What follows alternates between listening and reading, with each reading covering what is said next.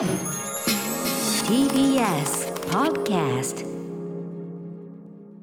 ということで、アトロクフューチャーパストです。この1週間でお送りしてきた情報や聞きどころをまとめて紹介して、過去の放送を聞き返せるラジコのタイムフリー機能や、ポッドキャスト、ラジオクラウドなど、各配信プラットフォームと組み合わせて、新しいラジオの楽しみ方を提唱しています。また、番組の公式サイトでは、過去、そして未来のスケジュールを Google カレンダーに載せてお知らせをしています。聞き返す場合など参考にしてみてください。さらに Spotify では番組のアーカイブだけではなくオンエアした曲のリンクやここでしか聞けないオリジナルコンテンツ別冊アフターシックスジャンクションを配信中、この後9時から配信します。今日のこの配信されるやつはもうこれ自体がまたドスンとしたそうねえー日本が誇る神アニメーター井上俊之さんによる、えーロシア語平戦期論というかね、はい。まあ、あの直接はねあの構成作家古川光さんがね、やってます、まあ、すごいなかなかの金言がいろいろ。いやもう本当にあのロシア語平戦記という作品の解説であり、まあ、同時にアニメの鑑鑑賞術というかね、こういう視点でアニメーションを見るっていうのも楽しいよねっていう提案というかね、講義のようなところもあるので、ねぜひちょっとあのアニメ好きな人はロシア語平戦記とか関係なくてもいいので、そうだね。聞いていただきたいと思います。はい、プレミアムトークになっております、先週のね、はい。あのテータラクとはだいぶ違いますんでね。いやいやいや先週は先週で楽しい。さてそして本編入る前にこんなメール来ておりますのでちょっと紹介させてください、えーラジオネームテントジさん。我が家は朝日新聞を取っているのですが、朝日の夕刊には仕事人を紹介するコーナーがあります。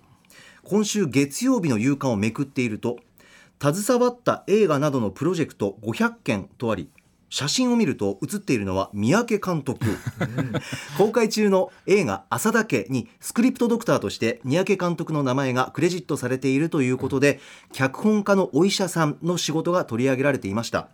幼少期の映画との関わりや若松浩二監督との思い出など知らない話も多く読んでいて三宅監督のあふれる映画愛と悩む他者への温かい視線を感じました。朝だけ気になっているんですよね。アトロクでも三宅監督の特集をまた聞きたいですという。あーありがとうございます。ね今こううどんと出てるのがありねはい、がとうございます。私も拝見しました、今週でしたかね、えー月曜日かな、ううん。んの朝日新聞の夕刊で取り上げていただいたんですよね。結構どーんとね。そうですね、うん。自分でも駅で買って開いてびっくりしました。ね、しかもすごくあの三宅さんのこれまでの歩みというか、はい。まあスクリプトドクターという仕事の説明とであり、ええ。あの三宅さんご自身のキャリアの説明でもありというこう、まあ、この中に、まあ、あの本当にバシッと全部入ってるなというか。あそうですね。結構ね結構あの長時間取材してくださってどうやってまとめられるのかなと思ったんですけど、ギュギュッと入れていただきましたね。はい。ねあの脚本の分析をねこうするときにあの脚本を必ずパソコンで打ち直すとかね。あそう僕です初めてねね聞く話はい、あのうまくいってない脚本がねで呼ばれるわけですけど、その時データでいただくことが多いんですけど、あのやっぱり書いてらっしゃる、ん。あの脚本家の方がどういう思いでねその次のセリフを選び、次のと書きを選びっていうふうにして、ん。言葉を紡いでらっしゃるかっていうのはやっぱりつかみたいので、ん。あの全部一から打ち直す、でそこから分析するっていうふうにしてますね。書き手の感覚を一旦こうインストールするというか。そうですねね。うん、あの、書いてる方のそのに対するまあなんていうかまあ礼儀という部分もありますけども、あとはやっぱりこう何回かこうリライトっていって繰り返し直してうまくいかなくなってる時って、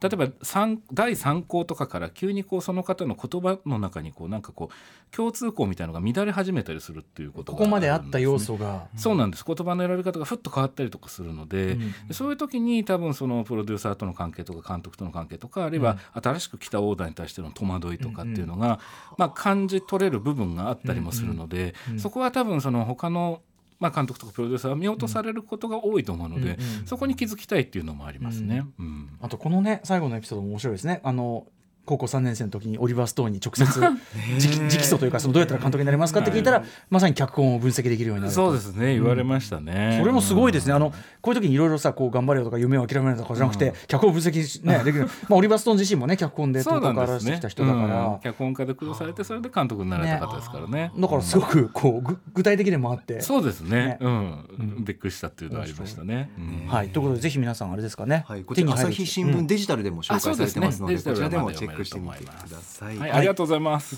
さあというあたりではい、参りましょう。ここだけ聞けば1週間がわかるアトロクフューチャーパストパスト編。11月2日月曜日からのこの番組のパスト過去を振り返っていきます。今夜も各曜日のアナウンサーが振り返りを行っていますまずは2日月曜日月曜パートナーの熊崎和人です11月2日月曜日振り返っていきましょう6時半からのカルチャートークは本日から始まりましたアトロク秋の推薦図書月間開始ということで推薦人トップバッタースタイリストの伊賀大輔さんにおすすめの一冊を紹介していただきました。紹介していただいた本というのが柳沢武さんが書かれました。1974年のサマークリスマス林義雄とパックインミュージックの時代と。いう珠玉の一冊ご紹介いただきました。まあ、林義雄さんというと、私の大大大大大先輩伝説の TBS アナウンサーですけれども、あの時代の方、まあ、久米宏さんとか小島一慶さんとか宮内静夫さんとか、そういう方がどういう風に入社をされてきて、そしてどう切磋琢磨して、そしてこうバックインミュージックまで羽ばたいていってというのがですね、この一冊にですね、非常によく盛り込まれていて刺激も受けましたし、自分そこまでできてないなとか反省する顧みる一つのきっかけになりましたし、非常に勉強になりました。伊賀さん本当にありがとうございました。7時からのミュージックゾーンライブダイレクトは11月4日にニューアルバム転職活動をリリースされました。シンガーソングライターの澤さんによるスタジオ生 DJ 今回もしっかりですね歌丸さんのコスプレをしてきてくださいました。次回もぜひ歌丸さんのコスプレしてよろしくお願いします。澤さんありがとうございました。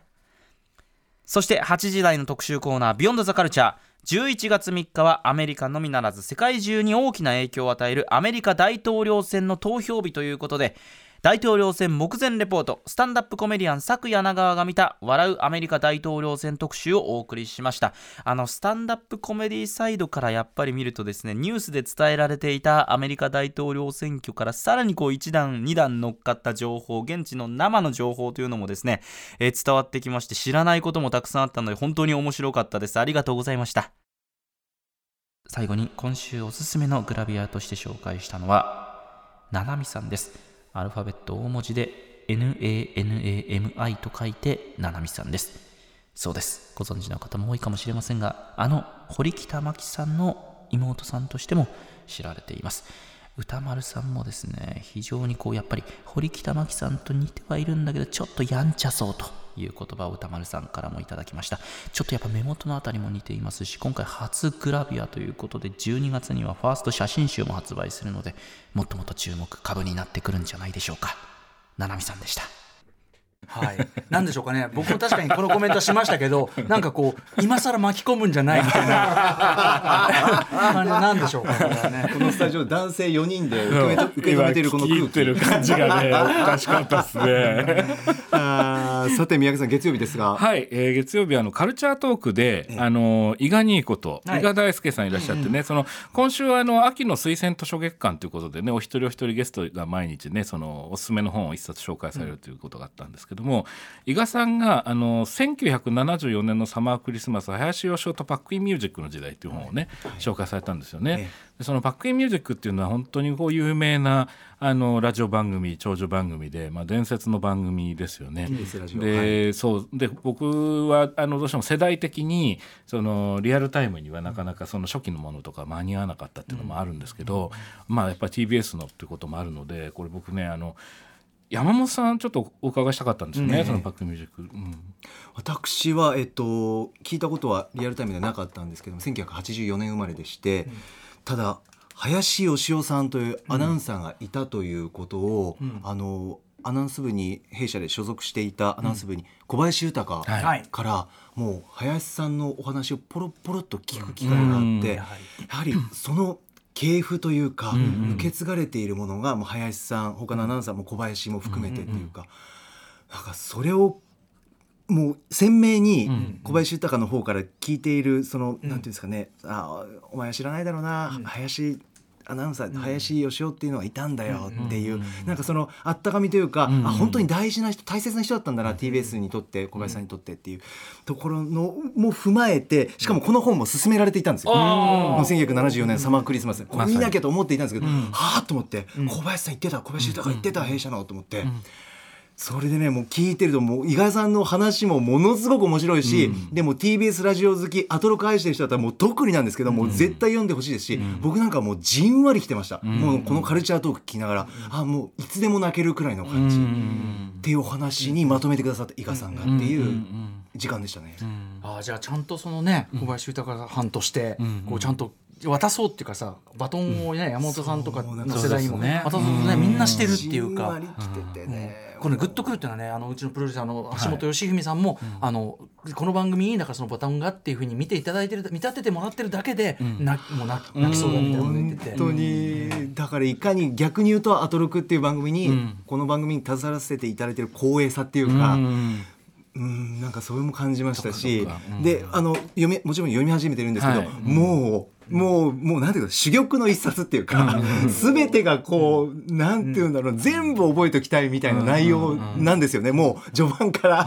うん。あの配信版も出てるんで、現物本手に入らない人は今配信の,、あの書籍でもあるんで、うん。デジタルでも読めますからね。んですよね。うんで歌丸さんねその要するにタマフルからこのアトロクになってってっていうでその前身番組から。そうですね前身番組ですね。でやっぱりそのこのほ放送のねカルチャートークの中でもおっしゃってましたけどやっぱりその歌丸さんの感じ方っていうのもありますよねきっとこの本はね。そうですね、あのまあっていうかまあ僕がねその、なあのみたいだ林林さんがやってることみたいなことを今やってるっておっしゃっていただくのは光栄だけど、まあそんなそんなそんなもうその自分ごなんかはみたいな感じも全然あるから、全然できてないみたいなのもありますしなんかそれもだから恐縮だけだけど嬉しいけど恐縮みたいな。で、まあ僕はやっぱそのこの本に関してはやっぱり70年代後半から80年代頭にかけての日本のあの、まあ、特にサブカルチャーの文化状況の変化みたいなすごく僕興興味あるっていうか全然その頃は小学生でしたけどだから空気は分かるけど、詳しくは分かってない。でその頃ってすごく面白かった僕のあれだとやっぱ70年代後半から80年代頭は日本の文化状況あの面白かったっていう僕のなんとなくこう意識があって、なんかそれの裏付けでもあるというか、あのーにもなってそこがすごく僕は勉強になったところもあるかな。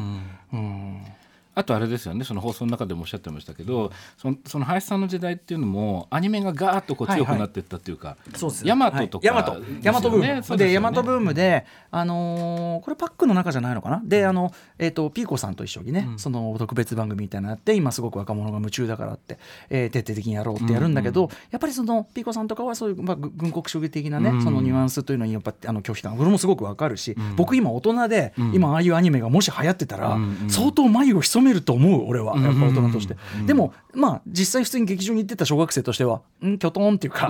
うん。みたいな感じもあるから、こう今のいろんな現象に置き換えてもなんかあそっか大人からすればそうだよなと。か、まあ、あの林さんはそこでやっぱ時代の空気をキャッチねこうあれしようとはしていたんだけど、やっぱとそのいわゆるアニメファン的な消費だやっぱ違うんだよね。時代の空気が、ちょっと学生運動の匂いがある時代から完全にそこがなくなってすごく消費文化的になっていくところの狭間で。80年代が来る直前のってことですよね。やっぱその推してる映画とかもやっぱりそのインディペンデントでアンダーグラウンドでやっぱりその若者の孤独とかそういうものを歌ったっていうところからやっぱこうフェードしていくというかね。まあそれこそでもその最後の方にまあ森田芳光さんののあのライブイン茅ヶ崎とかそういうものが入ってのようなものみたいなのが入ってくるっていうなんかその流れがでも僕この時代の変化も含めてやっぱその頃の日本のカルチャーすっげえ面白いしその面白いものが出やすい土壌があったと思うでその一つがやっぱパックインミュージックえー配信したのかなと思って。だから本当に重ねていただくのでこういうのってさリアルタイムじゃ分かんねえなと思って、だから僕がねやったこととは何だったのだろうみたいなのは 何だったんですかね？それはまたじゃあだいぶ先になってからまた振り返る、あの時代は何だったのかみたいな。そうですね。でもこ,、こんなふうに裸にされるの怖えなみたいな。そうそうかそういうよ予想ここが歌丸の時代的現代化でもすごい。本になるな怖い。それ怖い。怖い話で、ああいや、ねぜひはい、ぜひぜひこれもね、あの聞いていただきたいですね。はい。えーであとは、えー、とこの日「ビヨンド・ザ・カルチャーが」はい。あの佐久柳川さんがですね、あのー今のねアメリカのその現地でのねそのはい。トランプ・バイデンいじりっていうんですかねスタンダップコメディアンの。どういうふうにされたかっていう特集だったんですよね。これメールとかっていうのはあるんですか？大丈夫ですか、あでねこれがすごく面白かったんですよね、うん。やっぱりその言葉の違いと文化の違いっていうのはなかなかこうあのなんていうのかな、こうリアルタイムスピーディーな感じでこうこっちが受け取りにくい要素もありながらも、でも柳川さんがすごく丁寧にその翻訳された日本語になった、その現地のホットなギャグっていうか、っていうのがこうどんどん紹介されていくっていう流れがあって、で個人的にツボだったのが、その柳川さんの翻訳ギャグが言い終わるとその瞬間にでーんっていう。しかもその使う流れじゃない時もなんか1回か2回かあのあの。はめてきましたよね。サブの方たからわけがとか言った瞬間でーんって。そこも最高でしたね。23秒経ってからこうじわじわっとくる感じがねちょっと面白くて。そうそうそう。であ多分 SE が入るのはきっとそのタイムフリーかなと思うのあでそうですね。タイムフリーで聞いていただきたいと思ったんですけどで一つねあのこれはネタバレしないように紹介しないといけないんですけど柳川さんがその向こうでそのステージに立たれてた時にやっぱりそのコロナの初期の段階でそのアアジア全体に対してのまあ誤解とかがあるような中でお客さんが客席から「ヘイコロナ」っていうふうに声をかけられたっていう。でまあ非常に動揺したっていう。でその時に即興で柳川さんがそのみんなに笑いを提供しなきゃいけない場でどういうふうに切り返したのかって話がものすごい素晴らしいですよね、でどう返されたかっていうのはぜひその放送物を聞いていただいてそのでただ結果として会場はスタンディングオベーションになったっていうのはすごく納得、かっこいいよね。そう。あれは素晴らしかったそですれをね一ね言でパーンって返してすごいなーってもうしたらそのさヤジ飛ばしたやつも参ったって感じだもんね。いや本当そうなんですよ、グーの音も出ないっていう感じで、そうちなみにそのさっきの SE の手数が多い感じはこれはあのディレクター保坂あかりさんのあの持ち味です。音ですよね。やった音ね、やった音、うひゃうひゃ言いながらね、せん、はい、はい、もう千駄木、やっぱ千駄木インサイダー、千駄木インサイダー保坂さんの手数が多い。ツボなんでぜひぜひお聞きくださいこういうね、あのスタッフごとの実はね、ちょっとした演出のね、味わいの違いみたいなのもね、あるからね。そうなんですよ。そうですよ。保坂あかりさん手数が多い。カラーありますからさあ続きましては3日火曜日です火曜パートナーの宇垣美里です。11月3日火曜日、振り返ります。6時半からのカルチャートークは、アトロク秋の推薦図書月間ということで、声優でエッセイスト、そして日本 SF 作家クラブ会長の池澤春菜さんに入魂の一冊を伺いました。クレストマンシーシリーズ、もう小学生の時大好きでした。図書館でめっちゃ借りた。私のトンチキファッションの礎かもしれません。平行世界に魔法が溢れていて、ドラゴンだっていてって思えると、なんか頑張れたんですよね。また読み返そうかな。7時からのミュージックゾーンライブダイレクトはシンガーソングライター、ゆい西尾さんのスタジオ生ライブでした。そして8時台の特集コーナービヨンドザカルチャーは、ロシアオ平戦記僕が選ぶ未来総力特集を、主人公の黒猫シャオヘイの吹き替えを担当した声優の花澤香菜さんと共にお送りしました。花澤さんがシャオヘイになった瞬間、すごかったですね。井上さんの視点もお聞きした上で、また見たいと思います。本当にね、普遍的なお話なんです。正反対の意見を持つ人が悪というわけではないし、私たちはみんな誰かの何かの居場所を奪って生きているし、でも共存しながら生きていくしかないんだよ。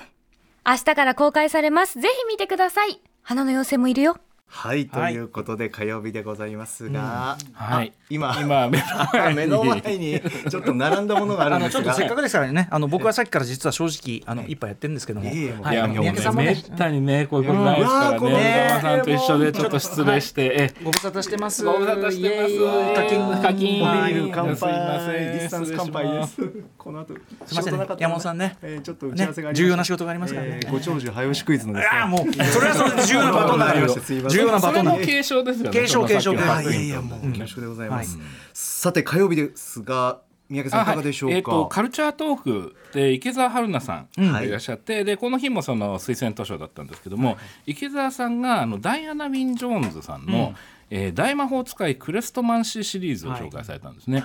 でこれはあの宇垣さんも、あの子供時代にすごく大好きで読んでいたっていう話で。そうなんですよね。でその時にね宇垣さんがねすごい素晴らしいことをおっしゃってて、そのこのクレストマンシーを読んでると、その私が今暮らしてるこの世界は確かに今魔法がない世界だけど、本当は私にも魔法があって、でそのパラレルワールドのねその平行世界の方に違う自分もいて、っていうふうに考えられると、でそそまあ、それがつまり多分毎日のな自分に勇気づけたりとかってことができるっていうと、そこが好きだったっていう話でねこれ素晴らしいなと思って、っていうのがね僕がほとんど全く同じことを当時読んだ時に。あ読まれてて。そうなんです。でね僕が読んでたのはただそのクレストマンシュシリーズっていう役になる前の、その魔女集会通り26番地って題で出てたあの、一冊出てたやつがあってそれをね図書館だったと思うんですけど読んでたんです。魔女集会通り26番地。26番地ですね。でだからそのまあそれが多分今魔女と暮らせばになってるんだと思うんですけど、ああなるほど。そうだからああなるほどなと思ってそのなんか宇垣さんとはその年齢的にはだいぶ離れてるんですけど、ななんかちょっとそれこそ平行世界じゃないけどちょっとつながる感じがあって。ねそうそういう力がねこういうファンタジーのあの子供が読める本っていいなと思いましたね。そうですよね。時代超えてうなんですね。同じ気持ちにさせられるんだ。そうなんです。結構あるじゃないですか。有名なこう脈々と子供に世代が変わりながら読まれてるはい。絵本とか、はい。児童書ってたくさんあるんで、うんうんうんあそういう観点は面白いなと思っはい。て聞いてましたね。なるほどね。ああでもすごいわ。やっぱでもここの時はねやっぱねあのもちろん池澤さんの紹介は素晴らしいんだけど、やっぱ宇垣さん頼りになるわっていう、うん、感じでねすごいあの良かったです。ねすごい楽しそうでしたね。あのあとねこのダイアナ・ウィン・ジョーンズさんだと、あのね単発で出てる本でねちょっとおすすめなのがあって、その私が幽霊だった時っていう私が幽霊だった本時があって、ん。あのまあ、ちょっと心霊ものなんですけど、うんうん。あの後に出てくる「ラブリー・ボーン」とかとちょっと似たような感じかあなうん主人公が幽霊のはいはい。でこれがねまたねあのすごいこう温まる話というかね、うん。あのおすすめだったりもあしますのね心霊ものっていうかねそれって、うん。まあ、宮城さんの本当にメインテーマっていうか、そのいわゆるそのお化けっていうんじゃなくて心の霊だスピリットですよね。ね。精神としての、うん。精神のそのあり方としての、それがみ、まあ、を感じ取るのあれとしての心霊ものというか、っていうそうです系ですもんね。うん。それの自動書ですごい珍しいなと思ったのを覚えてますね。うん。うん、ああ、ちょ三宅さんすごいですね。いや全然全然そんな。文学もね。ごい。さすが。場が広い。はい。はい、これちょっと、えーはい。という感じですかであとじゃあビヨンドザカルチャーですかね。この、はい。花澤香菜さんいらっしゃいましたね。メールいただいております、はい。ラジオネームキラキラ星さん。今週印象に残ったのは火曜日の特集コーナー。中国アニメロシアオ平戦記僕が選ぶ未来。総力特集です前半花澤香菜さんが中国語での吹き替えを参考にされたという話や吹き替えの話を振られるとおかしな反応をする宇垣さんが印象的でした。面白かった。ね。そうでしたね。毎回律儀に。さあ毎回なんかおかしな反応になる。あれリアルだよね。毎回違うから本当に。リアルな、ね、生理反応本当。にそう感じてるんですね。えーそして後半井上俊之さんと MTJJ 監督のお話はもう圧巻空間をうまく使っている。全体を通して作画にブレがないという井上さんに対して、MTJJ 監督が目にも止まらない速度だが論理的な戦闘を心がけた、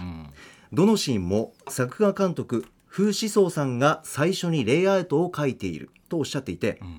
最後には井上さんに彼らはもう十分にできているので日本のアニメーターを必要とするのかと言わしめてしまうほどの中国アニメーションの質であることを知りましたということです。ありましたね。あのそうなんですよね。で花澤さんいらっしゃってで途中からその井上さんのお話、コメントっていうのも入ってくる。はいはいでその後半になるとあの井上さんがインタビューを実際にはされたんですよね。まあそうですね。えー監督のえー MTJJ さんのインタビュー。これをまあ吹き替えという形で紹介されるという、だからもう本当にロシア語平戦記大特集みたいな感じだったんですけど、でも面白いのが実はロシア語平戦記の宣伝企画ではなくて、番組の方からもうどうしてもやりたいっていう感じでやった、勝手にやってる。勝手にやってるっていうね。ことなんですけどロシア語平戦記今すごい話題になってますよね。で僕まだ映画版は見れてないんですけど、あのフラッシュの方は前見てて。そのウェブアニメの方。そうですね、うんうんうん。あのというのがあの中国関係のあの仕事に23年前かな,、なんかすごい立て続け入ってたことがあって、ドクターだったり脚本家だったり。でその時すごい話題になってるよっつって紹介していただいたんですけど、すごい面白いなと思ってるんですけど、歌間さんも映画はねもちろんご覧になってるんですよね。うんで今回あの宇垣さんがねその声優で参加されてるということもあってっていうことだと思うんですけど、僕面白いなと思ったのが花澤さんがねその宇垣さんが出てらっしゃるって話になる時に、あの花澤さんが演じてらっしゃる主人公シャオヘイが、その人間と共生できるわけがないっていうふうに最初考えていると、まあ人間ではないわけですよね、主人公がね。でそこにその人間の世界でも楽しく生活をしている妖精っていうのがいて、はいはい。その人物として現れてくるのが宇垣さんだと。はい。でこれが実は宇垣さんが大切にされてるその生き方みたいな、そのなんだろうなコミュニティと必ずしも合わなかったら他のコミュニティを探せばいいんじゃないかっていうようなことと合致する部分があると。だから素敵なキャスティングだと思ったんですって話されててあなるほどなっていうふうにねすごい腑に落ちたんですよね。うんはい、すごい印象に残りました。はい。であとはその井上さんやっぱりそのアニメのねプロの方の観点で、そのこのロシア兵戦記がどうすごいのかって話を随分細かくあのしていただいてねそれがすごく面白くて、僕がねすごく印象に残ってるのはディズニーの手書き時代にはなかなか獲得できなかった空間性というね、そういや話が出てきて。これ面白いですよね。ね。西洋絵画はさ遠近法でその空間というのを表現するので進化してきた、日本画はどっちかというと平面的なグラフィカル表現であったんだけどそ,、のまさに日本画表現の線的表現の延長にある 2D アニメ日本のが、やっぱその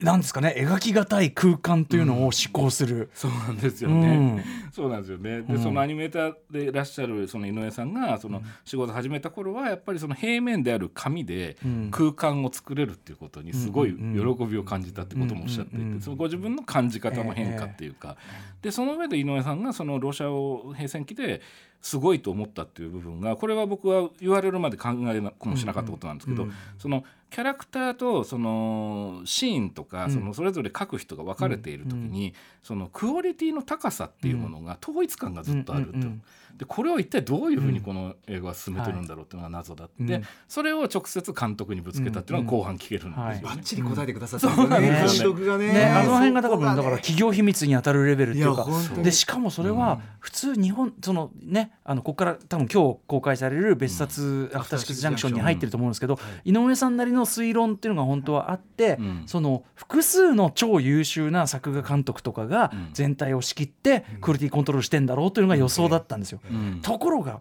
一人。あそうそうそうつまりアニメの日本のが誇るアニメーション界の技術的なトップが想像したことのはるか上を行く事態だった。ってそういう上を行ってる。こうえー？っていう。可能なのかっていう、井上さんの っていう。うんなんかそういうのも含めて。そうね。そうですよね。だからあと僕これ映画ね近々見に行きたいなと思ってるんですけど、はい。はい。あはい。歌丸さんがねそのずっとその映画表の時に、あのたびたびおっしゃってることでアクションの映像的争点が明確かどうかっていうね、論点ありますよね。つまり今何が争われていて、はい。誰がどこにいて何について争ってるのかっていうことが分かんなくなると、アクションシーンっていうのは見てる人が混乱しちゃうし、感情的にも途切れちゃうってことですよね。でその辺もこの映画はバッチリだっていうすことごく意識的にね、ん。監督がね、うん。あのコントロールしてまあそれでもやりすぎたかもしれないぐらいおっしゃあそうそうおっしゃっっててましたね。面白いな。いやもうこの特集聞いたらもうロシア平戦記もう確認したいことだらけになってきてもう絶対見に行こうっていうか。普通に本当にフラットに見てめっちゃ面白いアニメとしてみ楽しめると思う、うんアニメって面白いんだを再発見できる？あとキャラクターも可愛いですしね。ねその話もねなってましたねシャオヘイ可愛い可愛いなと思いますけどシャオヘイがもうね。プニプニしてんだもん、ね、それも含めて皆さはい。んぜひチェックしてみてください、火曜日でございました。さあ続きまして4日水曜日です。水曜パートナーの日々真央子です。11月4日水曜日の放送を振り返ります。6時台のカルチャートークは、アトロク秋の推薦図書月間ということで、水曜日は空手家の矢部太郎さんに入魂の一冊ご紹介いただきました。その一冊は、デイビッド・マークソンのウィトゲンシュタインの愛人。地上最後の一人の女性がただただタイプライターを打ち続ける300ページ強のこの一冊。なんとも説明が難しいと思われる、まあ、アメリカ文学史に残る作品代表作ですけれどもさすが矢部さんですね。わかりやすく楽しく紹介してくれました。さすが国民弱虫矢部太郎さん。あこれなんで国民弱虫かというのは放送をもう一回聞いてください。そして7時からのライブダイレクトはジャズロックトリオフォックスキャプチャープランが登場。有料ライブ配信もありました。この有料ライブ配信をした模様ですが、ライブマインというサイトにてアーカイブを1週間配信します。ぜひ3人の超絶技巧を見ていただきたいと思います。見逃した方はぜひこちらのサイトでご覧ください。そして8時からの特集コーナービヨンドザカルチャーはアジア最大級なのにあんまり知られていないのがもったいない。アニメと実写の短編映像コンテストデジコン6アジアをもっとみんなに知ってほしい特集。TBS が主催するアジア16の地域から優れた映像クリエイターを発掘するアジア最大の短編専門の映像祭デジコン6アジア。デジコン6アジアで長年審査員を務めていらっしゃいます年度アニメニャッキの作者伊藤雄一さんそして今年から18歳以下の部門ジャパンユース部門の審査員を務められた漫画映像犬には手を出すなの作者大原澄人さんにお電話をつなぎたっぷりとお話を伺いました。またジャパンゴールドを受賞された金子伊作さんからもコメントいただきましたよ。私もこのデジコン6アジア内定者の頃からお手伝いするなど携わってきたということでいや思わず熱くなってしまいました。もうオンエアで出し切ったので振り返りは短く参りますが短編映像のフェスティバルとして未来が見えるそしてつながっていく予感がするというのがデジコン6アジアの魅力の一つだと思います。今回の受賞作含めて過去の作品も公式ホームページで見ることができます。作品の素晴らしさだけではなくて、その映像を見て映像制作のワクワク、これを体験していただきたいと思います。以上、水曜日でした。はい水曜日も盛りだくさんですが三宅さん何からまずいきましょうか？はい、えーカルチャートークですかね、えー空手家の矢部さんがいらして、で矢部さんもその推薦図書を紹介してくださったんですよね。でね、あのー今ねそのこっちのスタジオでも話してたんですけど、その推薦図書がお一人につき一冊っていうのすごくいいですよね。ああよかった。うん、やっぱりなんか情報だけじゃなくて情緒の部分というかがすごく入ってくるというかで聞いてる側もその思いを馳せながら聞けるというかそうあ急いでメモしなきゃみたいな感じがないくて。なんか一冊入魂感そうがあって入魂感。よりあったかくよりギュッとこう深く楽しくっていうトークになってる。そうそう。そうなんですよ。うん。全体にねあのーね、うん。これもものづくり全体に言えることだから不安でいろいろ詰め込んでしまうみたいなね これはありがちな問題ではございまして。で どうし走りがちはい、うちのうちの番組も反省していきます。でまさにそんなつもりでいたわけいじゃないんだけど。やでも本当にあの情報羅列情報の単なる羅列ではなく、そのどう感じたかとか、そうですね。そこからじゃあ例えばどういうものが受け取りうるかっていうのを、まあそれこそ読んでない人とかにもこうコミットできる形でなんか話すこう余地があるかなみたいな、そうなんですよね、でそれでいうとカルチャートークの尺ってすごく合ってるというか、でこの矢部さんはあのデビッド・マークソンの「ウィトゲンシュタインの愛人」っていう本を紹介されてたんですね。これまた興味深いこれ読みたいなこれねと思って。あの矢部さんの説明が素晴らしいの。うんうん。本当にあのともすれば難解とかよくわかんないっていう、うんうんそのまあす好きなねその海外文学の上級者だけが楽しめばいいなんか難しいおわお難しいんでしょみたいな感じで終わりがちなところを矢部さんがもう完全に楽しみ方も噛み砕いて、やっぱ芸人さんでもあるから。そうなんですよね。あの、うん。面白さのプレゼンみたいなのある種プロだからそこは、なんかね感服しました僕これどう紹介するのかなと思って、そうですよね。思ってたら。で僕まだちょっと読めてないんですけど、そのちょっと変わった設定の本なんですよね。要するに世の中がもう主人公一人しかもういないっていう、まあ、よく SF とかであるような設定ですよね。でその一人生き残っている女性が一人でタイプライターを売ってこの原稿を書いてるっていう体だと。でだからタイプライターだからあのディレートできないと書いたものが消せないから途中まで書いた文章がそのまま残って次の文章になってたりっていうふうに思考の流れが彼女の中で変わっていく流れとかも書いてあるっていうことですよね。それでずっと最後までいくわけですよね。これはちょっと面白そうだなと思って、しかもね思考の流れが、じゃあそのねあれしてるんですねっつったらジョイスとかフォークナーとかみたいになってスッとこうくる。そうなんですよね。もうこれですも、うん。ん、いやびっくりししましたあの時、本当に、うん、スッとねだから本当のインテリですよ、うん。本当に、ねうん、しかもそれがこうわやっぱちゃんと分かりやすく説明できるということが真の、ん。本当にクレバーさというか。そうですよ感じねがすごくするあれでしたね。感服しましたこれ。で一方ででも矢部さんはそのご自分の本が今度台湾で翻訳されて出られるってなって、うん。でその時に書評とかねその、うん。うんあの翻訳された方の 後書きを、はい。その何が書いてあるのかなと思って本自動翻訳機にかけたらあの矢部さんのその日本での芸人としての立ち位置について紹介してくださってたらしいんだけど これね。こ 国民弱虫って書いてあったっていう。あの自動翻訳がねあれだよ。国民弱虫。だからそのこコンピューター上で。日本日本人が日本人が広く知っている弱虫キャラクター。そう。それを国民弱虫って四四文字熟語みたいに書いてある。さその芸人としては大して売れていないかとか余計なことだみたいなこと。そう。そうそう。うんそれ後書きなんだと思って、うん。いやー面白かったですね。そうですね。いやいやいやでもまあそこも含めてつかみもバッチリだしね。ねうん。そう、うん、ぜひ読みたいなでも矢部さんって本当に皆さんがイメージする通りの矢部さんなんですよ、だからもう素敵。いやーうんおしゃれ。ぜひ聞いてほしいこのカルチャートねークでぜひですございます。ね。はい。はい。さあそれから三宅さん、はい、えー、ビヨンドザカルチャーあですね。はいメールいただいております。ラジオネーム NSTRD さん、11月4日のビヨンドザカルチャーデジコン6アジア入門特集について感想を書かせていただきます。私は好きな短編映画祭があり12年に1回くらい行っているのですが、今回の特集でデジコン6を初めて知り興味を持って聞きました、えー特に私、えー特に映像犬には手を出すなの原作者大原澄人さんの好きなことを好きなようにやってほしいというコメントが印象に残りました。今やりたいことをやればいいという言葉に私は映像アーティストでもないのに心を打たれたのでした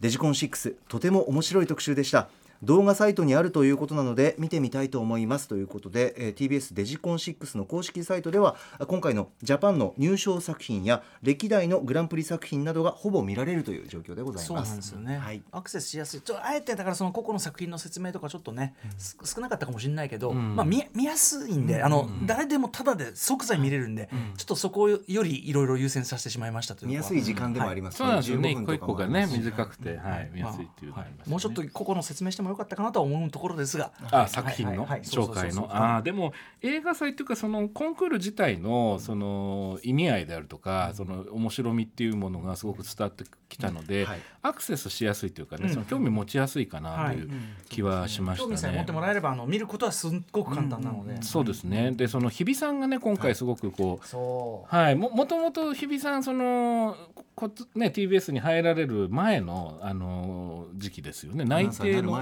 そうですね。内定時期に。最初なのかなお仕事されたのがデジコン6の翻訳とかをされたんですよね。でその後入社されてから司会をやったと、で今回もこういう形で関わったってことで当然その関係者の方たちも皆さんね日比さんのことを覚えてらっしゃるからその、ま、孫ですよねだから。リアル孫。そのエピソードのトークの時そう。感じましたもそう。んまさあめでてるめでてるっていうみんなから愛されてる本当に。成長したな。愛されてるな。大きくなったねみたいなね。そうあの感じもいい感慨深かったですよね。そうそうそうなんかあったかいなっていう。そうそうデジタルって名前のイベントなんだけどすごくねあったかい感じがありましたそうですよね。ん。と思いましたね。ぜひ皆さんビヨンドザカルチャーチェックしてみてください。さあ続きましては5日木曜日です。木曜パートナーのうないりさです。11月5日木曜日振り返ります、えー6時30分からのカルチャートークはですね最新作オラオラで一人イグモが本日公開されたということで脚本そして映画監督の沖田修一さんに登場していただきました。私もこの作品事前に見たんですけれどもね。そのタイトルが「オラオラで一人イグモ」これねどういう意味かと言いますと方言なんですけど私は私らしく一人で生きていくっていう意味なんですね。でまさにその映画がその通りの物語で夫を亡くした田中優子さん演じる一人の女性がですね一人で生きていくってどういうことなのかみたいなのを描いていて私見ながらね本当にねなんかこう切なくなるし寂しくなるしあ孤独って私にとっては怖いものだなっていうのをすごく感じながら見てたんですね。一人イグモってすごいことだなと思って。なんかそういうものをねなんか自分の人生観みたいなものも考えられる作品になってますのでぜひ皆さん見ていただきたい。もしね誰かと見に行くんだったらその隣にいる人に多分感謝するそんな作品になってるかと思います。ぜひぜひご覧ください。そして7時からのミュージックゾーンライブダイレクトはシンガーソングライターのエイルさんが登場です。エイルさん本当に非常に若いのにですねとにかくかっこいいしもう歌声も最高なのでぜひ皆さんタイムフリーで聴いてない方は聴いてみてください。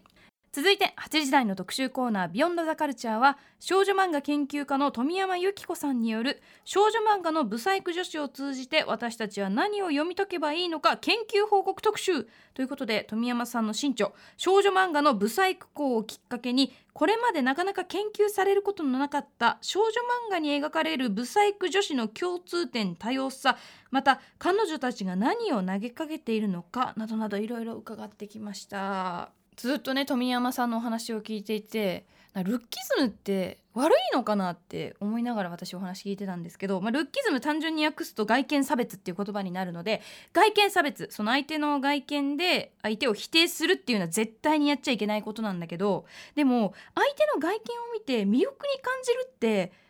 それは否定しちゃいけないよなって思うんですよね。私はね相手のやっぱり魅力的な部分はなんかこうもっとポジティブに捉えてもいいんだよなって思うからなんか本当ルッキズムってデリケートで難しい問題だなっていうのを今日の特集で改めて思いました。ただなんか何もかもがこう肩身の狭い世界になっていくのは嫌だなとも思いますのでこれね女性バージョンでしたけどこの男性がどんなねこう呪いというかルッキズムの呪いにかけられているのかなども私気になりました。ということで非常に面白い特集でした。皆さん良い週末を。木曜日でした。はい木曜日でございます。三宅さんいかがでしょうか？あえー特集がやっぱり濃厚でしたね。メールいただいております、今週はあラジオネームアリンゴさん。今週は木曜日富山由紀子先生の少女漫画のブサイク女子校特集が面白かったです。特集の中では富山先生のおすすめ漫画もいくつか紹介されていて紹介されたものはどの作品も読んだことがないものでしたが、萩尾元先生のイグアナの娘は昔ドラマで見て衝撃を受けたことを思い出しました。うん当時私は小学生でイグアナというその容姿にただただあ残酷さを感じましたが母と娘の物語であり容姿から読み取れるストーリーが描かれていることを知りあの時はぼんやりイグアナの見た目だけに目がいっていましたが改めて読んでみたいなと思いました。ということです。はいそうですね。そのイグアナの娘、あのやっぱドラマの印象がやっぱ強い方多いかもしれないですね。菅野美穂さんのね。うん。ね。元の漫画もね僕、ま、あの特集でも言いましたけどなんちゅう漫画を描くんだっていう漫画だし、ね。それをあのドラマ化っていう、うん。だからなかなか万有がしかも連ドラ化なんですよね。ね元の漫画がね50ページぐらいですか？そう短い短い作品なんですよね。で、まあ、すごい濃厚なんですけど。うんってことなんですね、なかな万有をしていたというそうそうそうそうなんですね。でも印象強かったですね。であのまあ富山先生のねそのライフワークであるその少女漫画なんですけども、今回はその新しい本が出るっていうことで、まあブサイク女子というねキーワード、あので紐解いていくその部分が大きいわけですよね。でその漫画の中でどういうふうにそのヒロインが描かれてきたかってことですね。いわゆる可愛い可愛い綺麗綺麗っていうのじゃないそういうのとは違う生き方をしてる女の子をどう描いてるかって話で、でまあその中にイグアナの娘であったり、まああとあのエレエリノアというねそのこれそうなんですよね。うんあの高校2年生の作家さんですよね、そのコンクールで出てこられたんですか？その漫画雑誌のね、谷内ひとみさん、まあ亡くなられたということですけどもね、あとその酒井理恵さんの「鏡の前で会いましょう」という作品ですね、でそのルッキズムっていうねそのさっきうないさんからの紹介もありましたけど、まあ、見た目で、まあ、人を判断したりするっていうことですよね。でまあそれの苦しみっていうことなんですけどこの「鏡の前で会いましょう」に関してはそこがそのいルッキズムは本当にその非常に広くみんなを苦しめてるんだっていう部分もつまりいわゆるいわゆる綺麗と言われている人の苦しみも描いててフェアなんじゃないかっていう話もされてましたね。まあ見た目っていうかねだからその要はある役割だから今回は見た目の件ですけど、ん。あるこう社会的な枠組みとかレッテルっていうところに人の実態とは別に押し込められてしまうっていうか、そういう形でまあそれでね社会がこう回ってきたところがあるのかもしれないけどそれによって苦しむその自分とは違うのにみたいな、ねうんなんかそういうまあ普遍的な話もあるんですよね。そうなんですね、美醜だけの話では実はないんですよね、まあもちろん美醜が、まあ、てか美醜ももちゃめちゃ普遍的だけどあもちろんもちろん。めちゃくちゃ議題にしづらいっていうね。うん、ことであって。だから漫画でそれをっていうのはすごくいいこうなんていうかな突破口というかそうですね。考えささせることも考えやすいし考えさせやすいというようなことをおっしゃってましたね。でその興味深かったのがその実写の映像作品っていうのは、あの富山さんの言葉がねすごく印象的だった、ええ。解像度が高すぎるっていう言い方をされてたんですね。うん。なるほどなと思ってね、そう。だから思考実験をするにはその漫画がまあ抽象化されてるちょうどいい加減なんだっていう話ですよね。うん。これもその通りだなと思いましたね。そうですよね。でもね本当にこれまだちょっとね取っかかり富山さんで自身でさえ取っかかりになってることでもあるから、なんかここから先いろんなまあ症例も出てくる症例っていうか例も出てくるでしょうしそこからの分析も、いろんな方のね見方も重なってくるでしょうし。そうですね。面白いのはだからそのブサイク描写には歴史の流れっていうかそのトレンドは関係ないっていう。うんやっぱりそのじやっぱその人がどうこう自意識の問題でもあったりとかして。ということなのかなとかね。そのあたり、まあなぜなのかはちょっとまだまだこれから考えていくべきことかもしれないそうですね。あの、とりあえず出てきてるものとしては実実質としてそうなんだってのは面白いなと思ったりね。確かに確かに。うん。あとやっぱりそのさっきうなぎさんも言ってたけどあのこれは要するに合間合間でこう話してる時に出てきたんだけど男性もある時期まではその男は顔じゃねえと僕も歌詞で歌ってましたけどでもやっぱそのそれこそ僕ぐらいの年ぐらいから男が着飾ってうーんなんかこう見た目っていうところはやっぱすごく大きくなってきて今の子とかかなり今昔よりははるかに比重多くてででもそういうことをいちいち男性が言うもんじゃないみたいな世の中の中で、なんかそれはそれで特殊なこうルッキズム事情あったりするのかなとか、うん。うんあったりするかな、うんかもしれないああと男性に対してのそれが結構無造作に言われすぎとか例えばその、はいはい。それこそ僕スキンヘッドであれじゃないですか。でそこ別に僕は選択的にやって別にこれは好きでやってんだけど、やっぱそこをさいじってくる人とかが、ね普段はちゃんとしたこと言ってる人なのに、そこは無造作にいじるんだっていうとこで